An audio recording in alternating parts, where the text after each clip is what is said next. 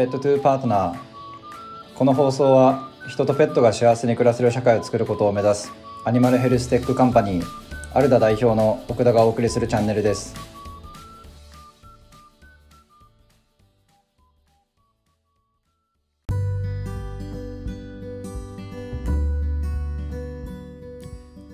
本日は私がアルダで仕事をする上で大切にしている価値観であるダイバーシティ多様性を受け入れようについて詳細の説明をします、まあ、過去のブログで、まあ、ダイバーシティを次のように説明しました、まあ、多様性を受け入れるということは、まあ、言葉以上に大切であり、まあ、実際に難しくもあります。多様性という言葉自体がバズワードのようにビジネスの世界では重要と言われておりますがその本質は相手を理解尊重することです。誤解としてあるのが自分はまあその発言だったり行動を理解できないが、まあ、それも多様性だと。つまり多様性を理解しないまま物事を前に進めることです、まあ、これは完全に間違っております、まあ、多様性という言葉に逃げている状態でしかないです。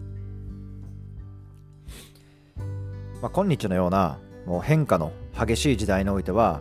イノベーションを起こすためには、まあ、多様性を受け入れるということは必要不可欠です。まあ、ここで注意してほしいのが、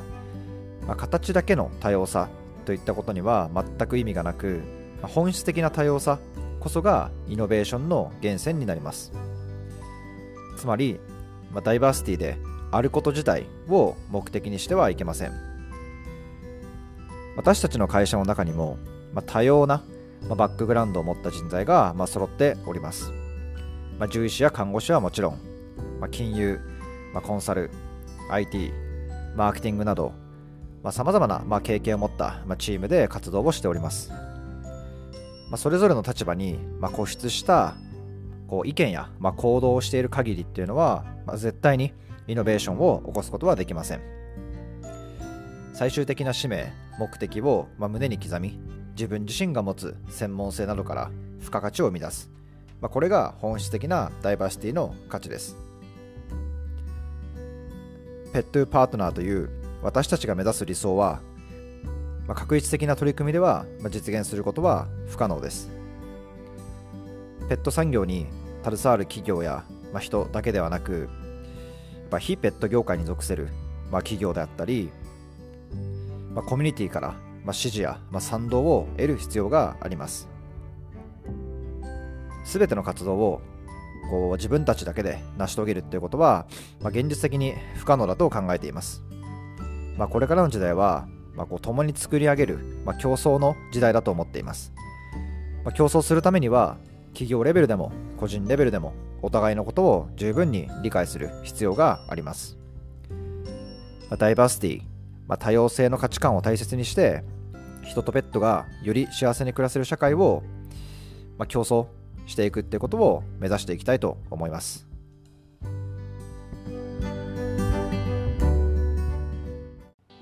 私たちのステートメントについてご紹介させてください。